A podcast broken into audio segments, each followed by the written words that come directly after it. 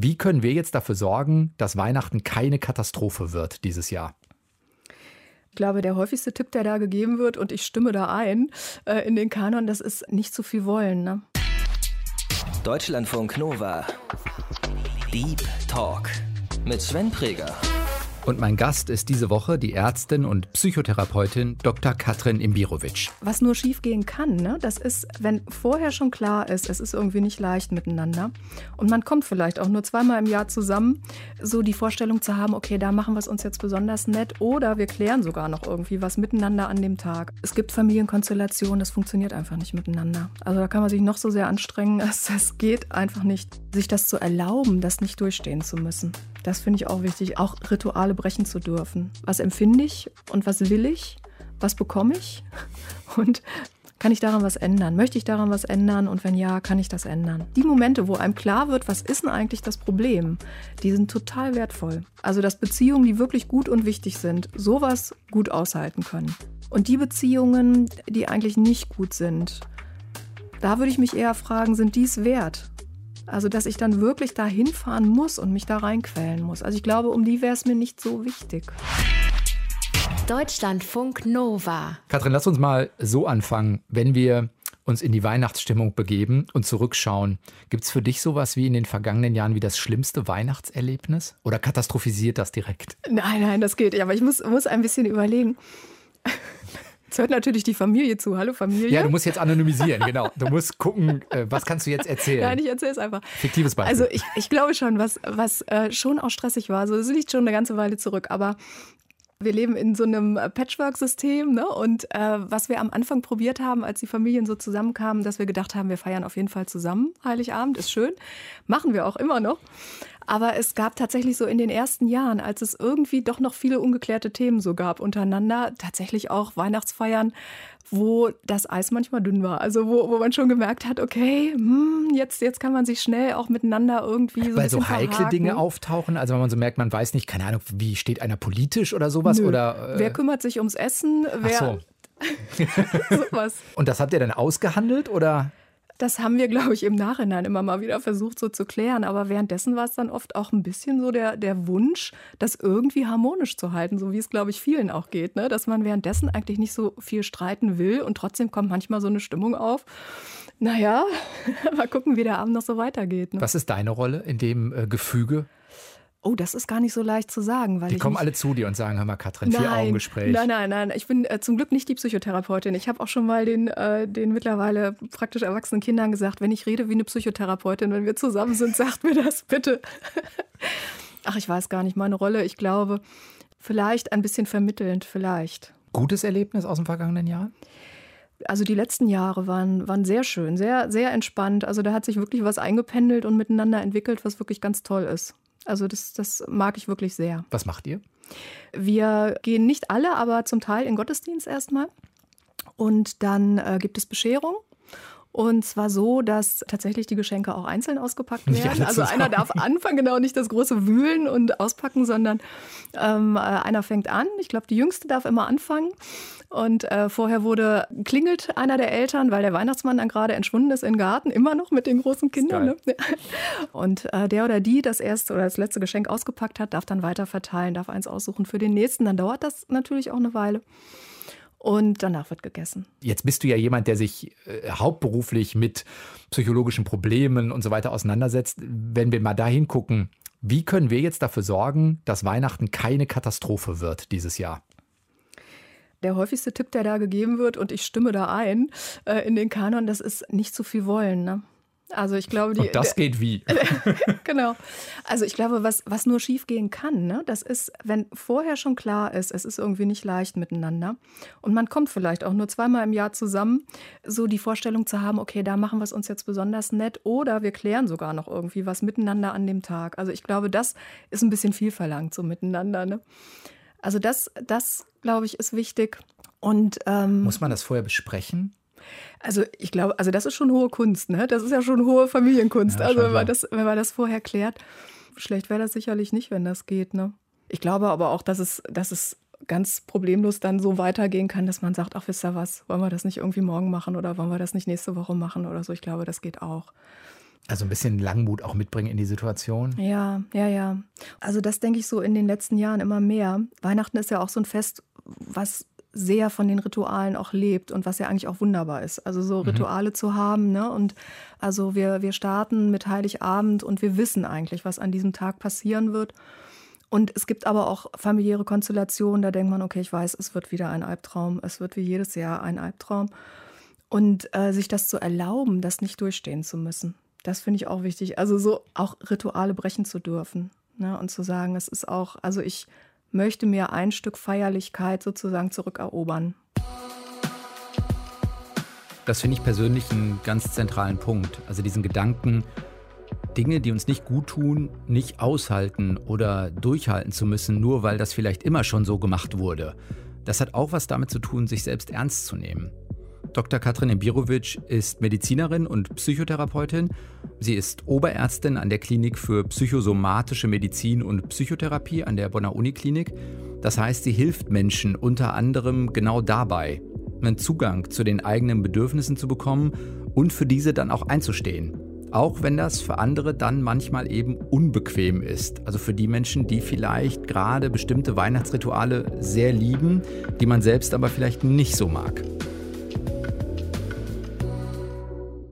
Aber wie mache ich das in dem Moment, in dem ich die Karte ziehe und sage, ich gehe gar nicht hin? Das wäre ja ein Durchbrechen dieser Rituale oder ein, wir müssen es vorher mal besprechen und planen oder in dem Moment sagen, ich will nicht, was ja dann auf der anderen Seite auch zu Eingeschnapptheit führen kann oder so. Also ist ja, egal wie ich es drehe, heikel, oder? Total heikel. Also, weil ich glaube, dass das ganz wunde Punkte sind in Familien, wenn man eben solche Familienrituale tatsächlich in Frage stellt. Ne? Ich glaube, dass alles möglich ist. Also je nach, vielleicht auch nach Ausmaß der Konflikte in der Familie. Ich glaube, dass es Familien auch gibt, in denen lassen sich Konflikte nicht klären, auch nicht im Vorfeld. Also davon mhm. bin ich überzeugt. Und, ähm, und dann, ist das so? Selbst ja. so mit deinem Hintergrund würdest ja. du sagen, es gibt die Dinge, die eigentlich nicht immer ist, ja. drüber reden, die Lösung, sondern akzeptieren, dass es nicht zu klären ist, geht? Das geht. Also ich finde, ähm, also so gerade im Laufe der, der, ähm, der Berufserfahrung jetzt wirklich über eine lange Zeit. Ähm, und ähm, ich muss immer rechnen, wie lange, das sind jetzt bald 30 Jahre Psychotherapie. Und es gibt Familienkonstellationen, das funktioniert einfach nicht miteinander. Also da kann man sich noch so sehr anstrengen, es, es geht einfach nicht. Und man kann sich auch noch so sehr aufregen oder man kann noch so sehr versuchen, Kompromisse einzugehen. Es geht einfach nicht miteinander. Die gibt es. Weil dann die Bereitschaft zu Kompromissen nur auf einer Seite ist? Ja, sowas kann sein, aber auch weil, weil in der Geschichte einfach sehr viel Schlimmes passiert ist. Also weil Gewalterfahrungen in der Familie eine Rolle gespielt haben oder Vernachlässigung, also verschiedene, auch eine Form von Gewalt. Ne? Also so viel belastende Ereignisse, dass das nicht möglich ist, miteinander aufzuräumen, wenn nicht wirklich alle Beteiligten bereit sind, sich an einen Tisch zu setzen. Und das ist nach meiner Erfahrung nicht so häufig der Fall, dass das wirklich alle sind, die das dann wollen. Ne? Das heißt aber auch, ich muss mir eigentlich überlegen, ob ich mich dem dann irgendwie aussetze. Also ja. ich kann ja für mich auch die Entscheidung treffen, ja. bevor ich da jetzt reingehe und das Gefühl habe, ich muss es nur überleben, hm. die Konsequenz zu ziehen und sagen, dann gehe ich ja gar nicht hin. Ich finde ja. Darf aus deiner Perspektive Corona gerade eine Entschuldigung oder eine Rechtfertigung sein, nicht zur Familienweihnachtsfeier zu gehen? Ja, warum nicht? Hast du da kein moralisches Dilemma? Ach. Du bist ja pragmatisch. Also ich, ich glaube, ich glaube, dass es wichtig ist, sich selber gegenüber ehrlich zu sein, in erster Linie. Und das ist häufig schon schwer genug. Und wenn es dann noch gelingt, den anderen gegenüber ehrlich zu sein, ist es toll. Aber das ist manchmal echt, echt schwer.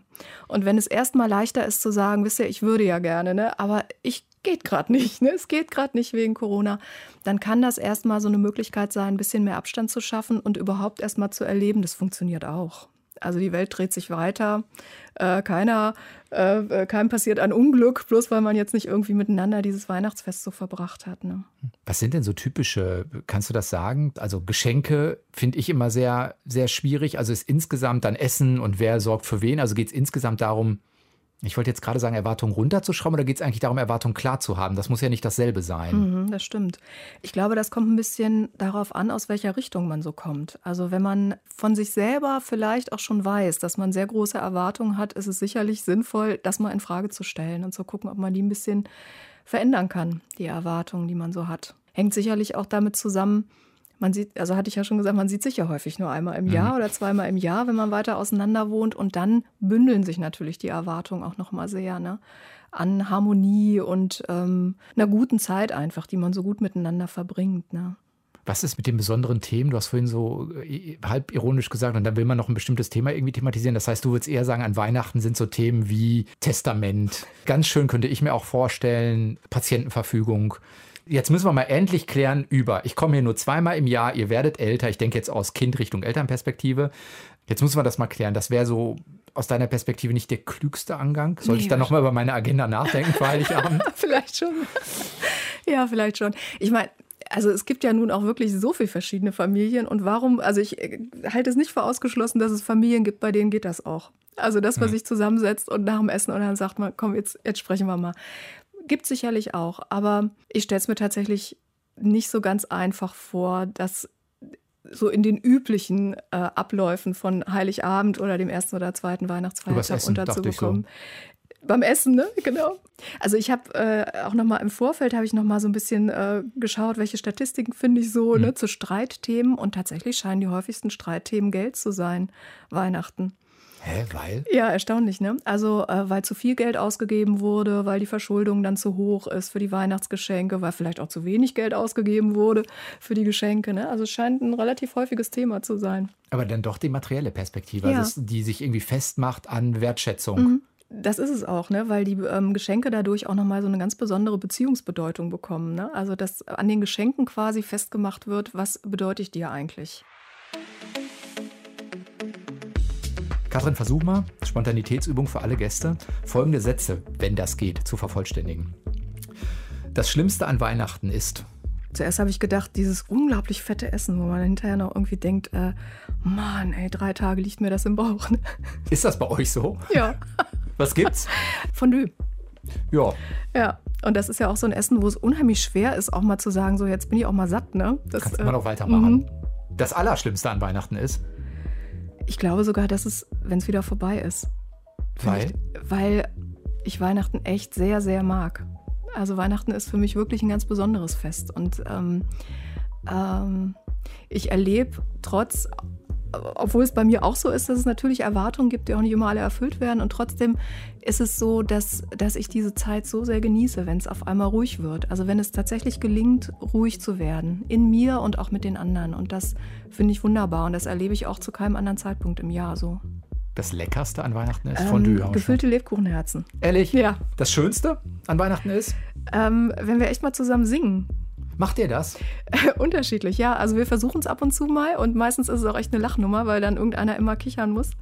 Aber äh, ab und zu machen wir es, ja. Oh, jetzt mit Corona ist es ja Risikosport. Ja, das stimmt. Da müsst ihr ja, nochmal drüber nachdenken. Wir haben auch schon mal Blockflöten gespielt. Das war auch äh, wirklich lustig. Hm. Das beste Geschenk an Weihnachten für dich wäre? Hm, das beste Geschenk dieses Jahr, ja? 2020. Hm, also Geschenke sind ja was, was sehr mit dem Augenblick häufig zu tun hat. Deswegen, also so spontan habe ich auch gedacht, Mensch, ich wünsche mir echt Gesundheit für die Menschen, die, ähm, die auch gefährdet sind. Jetzt so in meinem Umfeld für ähm, schwere Verläufe von Corona. Aber das ist natürlich so ein Wunsch, der, den haben erstens alle und außerdem liegt der so, wird er sich über die nächsten Monate immer wieder quasi, wird der Bedeutung haben. Ne? Aber das ist, das bewegt mich schon, das, das merke ich schon, dass das wirklich ein großer Wunsch ist. Das Tollste an der Zeit nach Weihnachten ist? Dass es auch erstmal ein ganz wenig ruhiger weiterläuft. Also bei uns ähm, in der Klinik ist es so, dass ähm, zwar der Betrieb ganz routinemäßig weiterläuft und ähm, psychosomatische Kliniken, psychotherapeutische Kliniken sind auch über die Feiertage eher äh, gefüllt, sage ich mal. Ne? Also das ist nicht so wie in anderen vielleicht somatischen Krankenhäusern, wo viele Menschen auch versuchen, ihre Behandlung nicht gerade über die Weihnachtszeit zu legen, ist das so in der Psychotherapie oft anders. Da sind manche doch auch ganz froh, wenn sie eben nicht äh, in, in ihrem Alltag Weihnachten feiern müssen. Trotzdem haben so die Tage danach, also so diese, wie heißen diese Tage? Zwischen, Rau, Rautage, heißen die nicht so? Rautage Oder die so? rauen Nächte, so die, okay. ne, also so die Tage zwischen Weihnachten und, äh, und dem Jahreswechsel. Die sind oft noch ein bisschen ruhiger im Jahr. Und das ist für mich oft so eine Gelegenheit zu sortieren nochmal, was so im Jahr alles sich auch so angestapelt hat. Und das mag ich ganz gern. Machst du das für dich? Mhm. Das heißt, du sitzt dann da und keine Ahnung, hast du nochmal Notizen oder? Ich äh, versuche tatsächlich, also äh, rein praktisch, die Dinge wegzusortieren, die auf meinen Schreibtischen liegen. Einmal äh, auf der Arbeit und einmal auch zu Hause. Dass ich wieder so ein bisschen Überblick mehr bekomme über das, was, was alles noch so zu tun ist und was sich so angesammelt hat. Aber es hat auch was von Abschließen. Das Jahr auch dadurch so ein Stück beenden. Das ist was, was dir tendenziell gut tut. Ja. Würdest das, du sagen, dass das für viele eine gute Maßnahme wäre? Das ist ja manchmal ein bisschen vermessen, das zu ja. behaupten, ne? dass das, Nein, was man selber auch, gut findet, für andere das auch Das stimmt, aber du hast ja eine gewisse Expertise, mit ja. der man auch sagen kann, tut Leuten es eigentlich gut, auch gewisse Dinge gehen zu lassen oder ja. gewisse Dinge abzuschließen, nochmal zu reflektieren und dann zu sagen, das hat jetzt für gerade auch seinen Platz im Leben. So. Mhm. Davon bin ich tatsächlich, wenn du es so formulierst, ne? also ich, danke für das Angebot. Also äh, davon bin ich überzeugt, ja, dass das gut ist, immer mal wieder so eine Zäsur zu haben, einzuhalten, ähm, äh, innezuhalten uns zu überlegen, okay, was kann ich jetzt abschließen? Was ist jetzt erstmal, was kann jetzt erstmal ruhen und was kann gut sein jetzt so? Auch das finde ich in diesem sehr chaotischen Jahr nochmal einen ganz wichtigen Gedanken. Also Dinge mal abzuschließen und oder liegen zu lassen. Vielleicht in dem Wissen, wenn ich Abstand gewinne, dann wirkt es ein bisschen später schon nicht mehr ganz so wichtig oder hat sich irgendwie verändert. Und abschließen hat ja auch sowas von einerseits Ordnung im Kopf, aber auch was von Druck rauszunehmen. Also nicht immer ist alles zu jeder Zeit ideal lösbar. Erst recht nicht an Weihnachten. Bei den Erwartungen waren wir ja vorhin schon mal. Als Oberärztin der Psychosomatik und Psychotherapie kümmert sich Katrin mit ihrem Team vor allem um Menschen, die zum Beispiel Depressionen, Essstörungen oder Angsterkrankungen haben. Psychosomatik ist dabei ja eher ein ganzheitlicher Ansatz, der eben auch schaut, wie Lebenssituation, soziales Umfeld, aber auch eigene Denkweisen sich auf Erkrankungen auswirken können und natürlich dann auch bei der Verbesserung der Situation oder sogar der Heilung helfen können. Du hast gerade in einem Nebensatz gesagt, dass das bei euch in der Klinik durchaus auch so ist, dass der, ich will nicht sagen Normalbetrieb weitergeht, aber dass durchaus Menschen auch ganz dankbar sind, wenn sie das Angebot von der Psychosomatik oder von der Psychotherapie auch annehmen können, weil gerade Weihnachten mit den Ritualen, der vielleicht emotionalen Aufladung doch dann für psychosomatische Patienten, also ich denke jetzt, ich denke gerade an Depressionen zum Beispiel oder Burnout oder irgendwie sowas, dass das doch eine anstrengende Zeit ist. Ja, das ist es. Und es ist ja auch nicht so, dass jeder ähm, Familien hat, mit denen gefeiert wird. Ich glaube, also auch wieder eine von den Statistiken, die ich vorher schon mal, die mir jetzt so begegnet sind. Ne? Da stand, dass es ähm, dass es so etwa 60 Prozent der deutschen Bevölkerung sind, die überhaupt mit ihren Familien feiern. Das heißt, 40 Prozent feiern nicht mit ihren Familien, was nicht heißt, dass sie gar nicht feiern, sondern vielleicht mit Freunden, also eine, eine Alternative gefunden haben, die vielleicht viel, viel besser passt. Das ist möglich. Aber die äh, Menschen, die zu uns kommen, sind oft noch ein Stück auf der Suche danach. Also so welches, in welchem Kontext äh, sie diese Tage auch gut verbringen wollen. Was sind das denn dann vor allen Dingen? Sind das Menschen, die depressiv sind oder die ja vielleicht an anderen Stellen oder aus anderen Gründen nochmal an so einer, an so einer Wegscheide irgendwie stehen? Mhm, sowas kommt häufig vor, also wirklich klinisch, wenn man so will, mit, mit äh, Depressionen, also wo die Traurigkeit und auch die Perspektivlosigkeit häufig so überhand nimmt, ne? Und die Antriebsstörung. Und auch wieder so ein Thema des Jahreswechsels ist ja häufig nochmal so der, der Blick zurück ins Jahr und der Blick ins neue Jahr. Und wenn, wenn man unter einer Depression leidet, ist gerade so diese, diese Frage der Perspektive und der Hoffnung oft sehr, sehr schwierig. Und ähm, deswegen sind diese Tage oft auch schwer zu überstehen. Na, also das ist eine große Gruppe, die Menschen, die unter Depressionen leiden. Aber oft ist es auch gar nicht so an Diagnosen gebunden, sondern hat eher so was damit zu tun, wie einsam fühle ich mich eigentlich gerade so in meinem Leben. Macht ihr für die Menschen, die dann bei euch sind, einen normalen Therapiealltag? Also weil man ja, ich denke, ich denke auch an die Menschen, die dann da arbeiten, auch die haben ja an Weihnachten und ähm, also man muss ja trotzdem in der Lage sein, dann diesen, diesen Kontext für die Menschen, die in der Klinik sind, zu halten, was ja auch nicht ganz einfach sein muss. Ja, aber es gibt, das Schöne ist ja, dass wir in einem Team arbeiten und dass äh, jeder von uns da auch so unterschiedliche Haltungen zu hat und auch Freude daran hat, das zu machen. Also die einen mehr, die anderen weniger. Und Deswegen versuchen wir auch zumindest was Weihnachtliches aufkommen zu lassen, auch in so einem relativ nüchternen Klinikalltag. Ne? Äh, der läuft erstmal weiter. Das heißt, die Therapien finden ganz normal statt. Die Themen Weihnachten, Jahreswechsel fließen da oft mit ein aber werden nicht gezielt jetzt fokussiert so in der Therapie. Das überlassen wir sehr unseren Patienten, ob sie darüber sprechen wollen oder nicht. Und äh, das Weihnachtliche kann dann manchmal sein, dass eine Geschichte vorgelesen wird abends, also dass sich jemand hinsetzt aus dem Team und sagt, komm, ich lese euch was vor. Ne? Und mhm. auch das ist jetzt mit Corona schwieriger. Stimmt. Das heißt, das, was wir jetzt überlegt haben für dieses Jahr zusammen mit der Klinikseelsorge, der Uniklinik, dass wir zweimal in der Vorweihnachtszeit wie so kleine Adventsfeiern auch organisieren. Wird das wir, angenommen? Ja, das wird angenommen. Weil doch der, das Bedürfnis das nach Kontakt Bedürf, ja. ist dann doch so groß. Mhm. Und auch da, das ist wieder ein bisschen tragisch jetzt mit Corona. Die Gruppen dürfen wieder nicht zu groß sein. Ne? Also das heißt, nicht alle, die hingehen wollten, konnten das jetzt machen. Deswegen haben wir jetzt noch den zweiten Termin gemacht. Wir hatten auch überlegt, wir haben äh, unser Gebäude ist so gebaut, dass es Innenhöfe gibt und wir haben auch überlegt, ob wir die Fenster aufmachen und ob wir singen können in die Innenhöfe.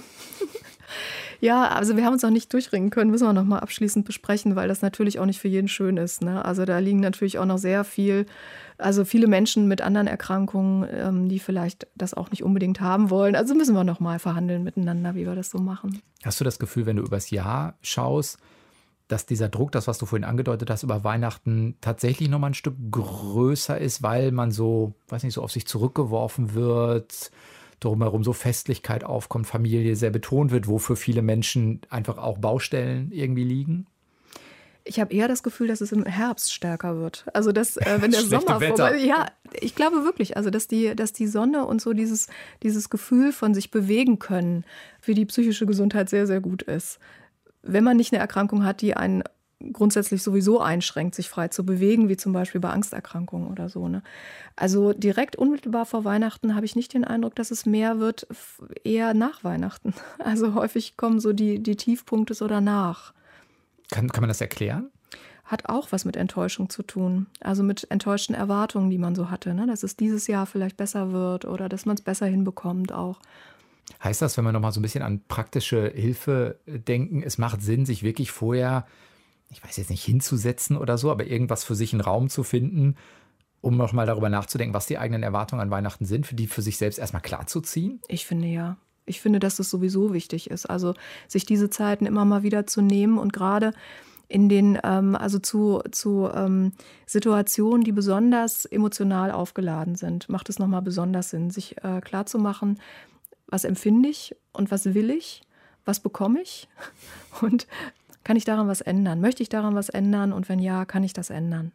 Ist das was, was gut, ich weiß nicht, schriftlich passiert im Gespräch mit anderen? Ist das, also ich denke so über Form nach, was kann man gut tun? Mhm. Mir persönlich liegt das Schreiben sehr, aber das ist natürlich auch von Mensch zu Mensch sehr unterschiedlich. Ich finde das Schreiben tatsächlich sehr hilfreich. Gespräch ist auch immer eine sehr gute Möglichkeit, weil durch die Fragen häufig nochmal die Perspektive erweitert wird. Also das, was jemand anders, so wie wir jetzt ja auch mhm. miteinander reden, ne? also dass äh, allein dadurch, dass jemand mit einem anderen Blick nochmal auf die Sache schaut, sich was öffnen kann was man vielleicht nur durch Schreiben so gar nicht äh, bewirkt hätte. Der Vorteil des Schreibens ist, dass es so ein Stück überprüfbar ist. Ne? Also man schreibt es nieder und man schaut, okay, wie fühlt sich das an und ist es richtig und ist es gut und äh, es lässt sich immer so ein Stück auch nachhalten, ob ich das jetzt umgesetzt habe oder ob ich nochmal was korrigieren muss. Ist es eine Gefahr, wenn ich es für mich klar habe, was meine Erwartungen sind? Dann gehe ich da rein in die Situation und sage vielleicht, ich wünsche mir Harmonie oder irgendwie sowas oder eine gute Zeit, was jetzt noch kein gutes, konkretes Ziel wäre, aber zumindest so ein Gefühl, was ich damit verbinde. Und dann weiß ich aber, dass mir das vielleicht gar nicht gegeben werden kann in dem Moment, weil andere Erwartungshaltungen auf der anderen Seite sind oder so. Was mache ich dann? Dann habe ich erstmal was ganz Wesentliches verstanden. Okay, kann nee. ich mich einmal auf die Schulter klopfen ja, und sagen, ehrlich. Reflexionsprozess gestaltet? Ja, schon, weil also in dem Moment der Bewusstwerdung des Problems eröffnet sich die Chance, was zu verändern. In dem Moment, wo ich nur, nur fühle, dass irgendwas nicht gut läuft und ich weiß aber eigentlich noch gar nicht richtig warum, ähm, ist das viel weniger beeinflussbar. Also ich finde eigentlich die Momente, wo einem klar wird, was ist denn eigentlich das Problem, die sind total wertvoll. Und die sind schmerzhaft oft auch, ne? aber ähm, sie sind eigentlich immer der Beginn von einer möglichen Wende. Ja, wie gehe ich damit um? Ich denke gerade sowas wie, ich glaube, viele kennen dieses, ja, das, was du für den, vorhin, du hast dich selbst so ein bisschen, vielleicht bin ich ein bisschen Vermittler. Also ich glaube, es gibt viele Menschen, die sagen, ja, in meine Rolle an Weihnachten ist, dass sich alle wohlfühlen. Ich glaube, da gibt es viele, die das so unterschreiben. Und dabei liegt das ja vielleicht gar nicht in meinen Händen. Also weil ja jeder eine andere Energie mitbringt oder auch schlechte Laune hat oder so, das kann ich gar nicht beeinflussen was mache ich dann? Ziehe ich mich bewusst raus oder sage, das ist gar nicht meine Rolle oder wie definiere ich die um? Das könnte jetzt das Beispiel, was du jetzt gerade genannt hast, das könnte tatsächlich eine sehr gute Situation sein, um sich vorher mit der Familie mal zusammenzusetzen und zu sagen, hört mal, ich möchte das gerne ändern. Und dann sagen die, ist okay, aber ich merke, sie meinen es nicht. Aha, wenn man Pech hat, ja. Und was mache ich dann? Tun. Tun. Also ich glaube, es geht nur übers Tun und über die Erfahrung, wie sich das System dadurch verändert. Das heißt, ich muss es mich trauen. Ich muss Moment. es mich trauen, ja. Es geht nicht anders. Also ich glaube, es lässt sich theoretisch nicht so durchspielen, dass es dann quasi, dass man dann wie so, ein, wie so eine Dramaturgie hat, die man dann ähm, am Tag selber abspielen kann, sondern man muss es tun und mhm. erfahren, dass es auch geht. Wie groß ist der Anteil, dass wir Sorge davor haben, andere zu enttäuschen? Also es hat ja was von, mhm. ich will diese Rolle nicht mehr annehmen oder so. Das muss ich dann aushalten. Das muss ich aushalten. Ich, ich glaube sogar, vielleicht ist das ein bisschen mehr ein Frauenthema als ein Männerthema. Also so dieser, dieser Wunsch, ne, dass, ähm, dass das gut wird miteinander und dass, ähm, dass es eine gute Zeit wird. Und zu merken, dass man selber aber nicht bereit ist dafür, ständig einen so hohen Preis zu zahlen, dass man vielleicht am Ende äh, der Feiertage völlig erschöpft ist. Ähm, ja, ist eine wichtige Entscheidung im Leben. Wie gehe ich mit der Antizipation um, dass ich manchmal Gäste bekomme in diesen Tagen, auf die ich eigentlich keinen Bock habe und manchmal vielleicht auch zu Gastgebern fahre, wo ich keine Lust drauf habe. Also weil es so ein Pflichttermin ist oder so. Beim Onkel müssen wir noch vorbei. Ja. Rein fiktives Beispiel. Mhm.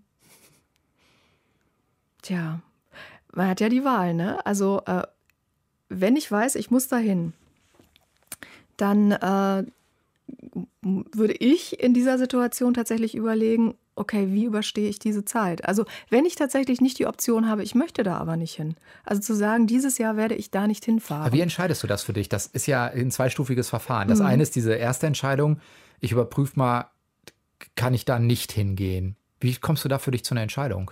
Also eigentlich finde ich, ist hat man die Möglichkeit immer. Also, äh, weißt du, was, weißt, was ich meine? Ja, also, das ja, ja. ist äh, eine Möglichkeit, die, es, Nein ist immer eine Option. Anders Und, gefragt, wie hältst du die Konsequenzen aus? Wie hältst du die Enttäuschung in dem Moment aus, zu sagen, ich komme nicht? Das ist ja der Moment, der uns wahrscheinlich am meisten Sorge macht. Ja, das stimmt. Äh, ich, jetzt weiß ich, was du meinst. Ich bin fest davon überzeugt, dass die tragfähigen Beziehungen sowas aushalten. Also dass Beziehungen, die wirklich gut und wichtig sind, sowas gut aushalten können. Dann hat man zwar vielleicht irgendwie da so eine kleine Störung erstmal drin, aber da kommt man irgendwie mit klar miteinander. Und die Beziehungen, die eigentlich nicht gut sind, da würde ich mich eher fragen, sind dies wert? Also, dass, dass ich dann wirklich da hinfahren muss und mich da reinquälen muss. Also, ich glaube, um die wäre es mir nicht so wichtig.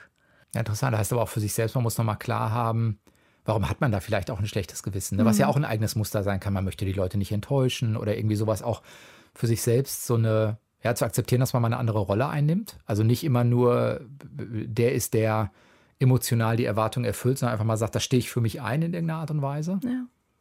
Und damit meine ich gar nicht, dass wir jetzt irgendwie alle zu Egoisten werden müssen, weil das halte ich jetzt eben auch nicht für den richtigen Weg, sondern also dieses Auspendeln zwischen so gemeinschaftlich wie möglich und trotzdem so authentisch mir selber gegenüber und so aufrichtig mir selber gegenüber, wie es geht. Also den Weg in sich immer wieder so, so zu finden, das ist, glaube ich, die Herausforderung. Und du würdest auch sagen, man kann nur bei sich anfangen, ne? weil in meinem Kopf laufen so Filme ab, wenn das jeder mit an den Tisch bringt, funktioniert das. Das wird in der realen Welt so nicht sein. Also dieses, du, ich habe dieses Jahr keine Lust auf das Kaffee trinken, ich kann mir eine Situation vorstellen, der Mensch sagt, du, das verstehe ich, alles okay. Ich kann mir in 99 Prozent der Fälle vorstellen, dass das nicht die Reaktion ist. Ja, ja das, das kann gut sein, ja. Es wäre aber auch eine Möglichkeit zu sagen, sag mal, wollen wir das Kaffeetrinken nicht mal sein lassen und wir machen dieses Jahr was ganz anderes? Weil der Onkel, mit dem ich vielleicht überhaupt nicht Kaffee trinken kann, weil der mir total auf den Zeiger geht, ist vielleicht jemand, mit dem kann ich super einen Spaziergang machen. Das ist das auch, was ich so meine, so, also den Mut zu haben, Rituale auch mal zu verändern. Und mal zu gucken, ob das nicht eine, eine Art der Begegnung ist, die irgendwie besser funktioniert. Hast du das Gefühl, dass, oder du kannst es auch, glaube ich, ganz gut beurteilen aus, deiner, aus deinem Hintergrund, dass jetzt gerade sowas wie Corona, ich würde sagen, den Druck doppelt erhöht. Mhm. Also es wird wichtiger, mit wem wir uns treffen. Dadurch wird es irgendwie wichtiger, dass die Zeit, die man dann da verbringt, auch wertvoll in irgendeiner Art und Weise ist. Es erhöht also den Druck. Und ich nehme das zumindest so wahr, auch auf dieser, also dieses Jahr war schon so anstrengend, dann muss doch zumindest Weihnachten, Pünktchen, Pünktchen, Pünktchen. Hm. Ich glaube auf jeden Fall, dass Corona den Druck erhöht. Ähm, durch die beiden Punkte, die du jetzt genannt hast, aber ich glaube auch dadurch, dass man durch die Begrenzung der Personenzahl auf einmal anfangen muss, darüber nachzudenken, mit wem verbringt oh, man ist wie bei einer Zeit. Hochzeit. Meine ja, wen, lädt man, wen So. lädt man aus? Ja. Oder gar Richtig, nicht erst richtig. ein. Entschuldigung, ja, genau. also das, Ja. das, ist, äh, das ist kompliziert jetzt gerade. Aber auch da, wie geht's? Also klar, ich kann für mich eine Entscheidung treffen aus irgendwelchen Gründen und dann so offen wie möglich kommunizieren oder was ist die, was ist eine gute Handhabe? Ich glaube, so offen wie möglich kommunizieren. Also das ist ähm, eine ganz große Fähigkeit, die wir haben als äh, kommunizierende Wesen, ist ja die, dass wir Möglichkeiten haben, Positionen auszutauschen. Und ähm, das ist jetzt wirklich eine sehr optimistische Einschätzung. Das wird nicht immer so funktionieren, aber ich glaube, wenn man es gar nicht erst probiert, dann kann es eigentlich nur schief gehen. Also ich würde sehr dazu plädieren, den Mut zu haben, sowas auch miteinander zu besprechen. Und auch wie, wie schwer das ist, vielleicht auch jetzt solche Entscheidungen zu treffen. Ist andersherum nicht auch eine Chance? Du hast vorhin sowas gesagt wie, du genießt es, genießt hast glaube ich nicht gesagt, aber es war so spürbar, das ist auch gut für dich, diese, dieses Jahr nochmal sacken zu lassen, zu sortieren, zu reflektieren, so. Das ist natürlich was, wo, was uns Corona, ich will es nicht beschönigen, aber doch auch ermöglichen kann. Also ich bin ein bisschen mehr, ich würde mal sowas sagen, wie auf mich selbst zurückgeworfen, was nicht nur schlecht sein muss. Ich will das andere alles nicht wegreden, aber das kann ja so Stichwort Framing durchaus was sein, wo ich sage, ja, ich umarme das und sehe da irgendwie auch eine Möglichkeit drin. Ja, ich verstehe, ich verstehe das. Ich finde, dass das vor allem beim ersten Lockdown so der Fall war. Ich finde es jetzt so in der zweiten Jahreshälfte tatsächlich ein bisschen schwerer, so in diese Ruhe reinzukommen, die mit Corona zusammenhängt. Ich glaube, weil die Angst auch steigt und weil es so greifbarer wird und spürbarer wird und allgegenwärtiger auch ist. Ne?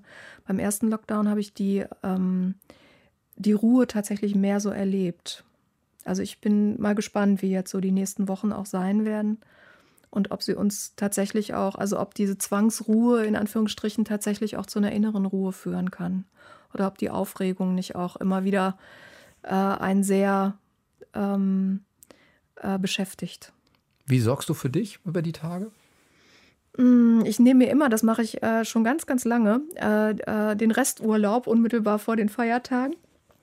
Und äh, da versuche ich äh, auch schon mal etwas zur Ruhe zu kommen und ich versuche die Kontakte aufrechtzuerhalten, die so im Laufe des Jahres mir manchmal schwerfallen, so in der Routine, wenn, wenn das ganze Leben da so tobt, ne, äh, äh, aufrechtzuerhalten. Das heißt, ich schreibe viel, ich versuche auch zu telefonieren. Ich bin nicht so eine ganz große Telefoniererin, aber ich äh, versuche es dann mit Briefen. Ich setze mich wirklich wieder hin und schreibe Briefe vor den Feiertagen und das ist für mich schön. Die Energie hast du dann. Also es ist nicht so, dass du aus dem Alltag rauskommst und denkst, boah, jetzt nichts mehr machen müssen. Nee, ich mache das gerne. Also ich, das ist dann, ich kann dann auch nicht mehr als zwei oder drei Briefe am Tag schreiben, weil das ja dann auch 10, 12 Seiten. nee, aber drei manchmal schon. Und äh, das mag ich. Sagt Dr. Katrin Ibirovic, ist leitende Oberärztin der psychosomatischen Medizin und der Psychotherapie an den Bonner Unikliniken und war diese Woche zu Gast im Deep Talk in Deutschlandfunk Nova. Danke dir für das Gespräch. Sehr gerne. Das war der Deep Talk. Ich wünsche euch noch eine letzte gute Woche vor Weihnachten. Ich bin Sven Preger. Ciao. Deutschlandfunk Nova. Deep Talk. Jeden Mittwoch um 20 Uhr. Mehr auf deutschlandfunknova.de.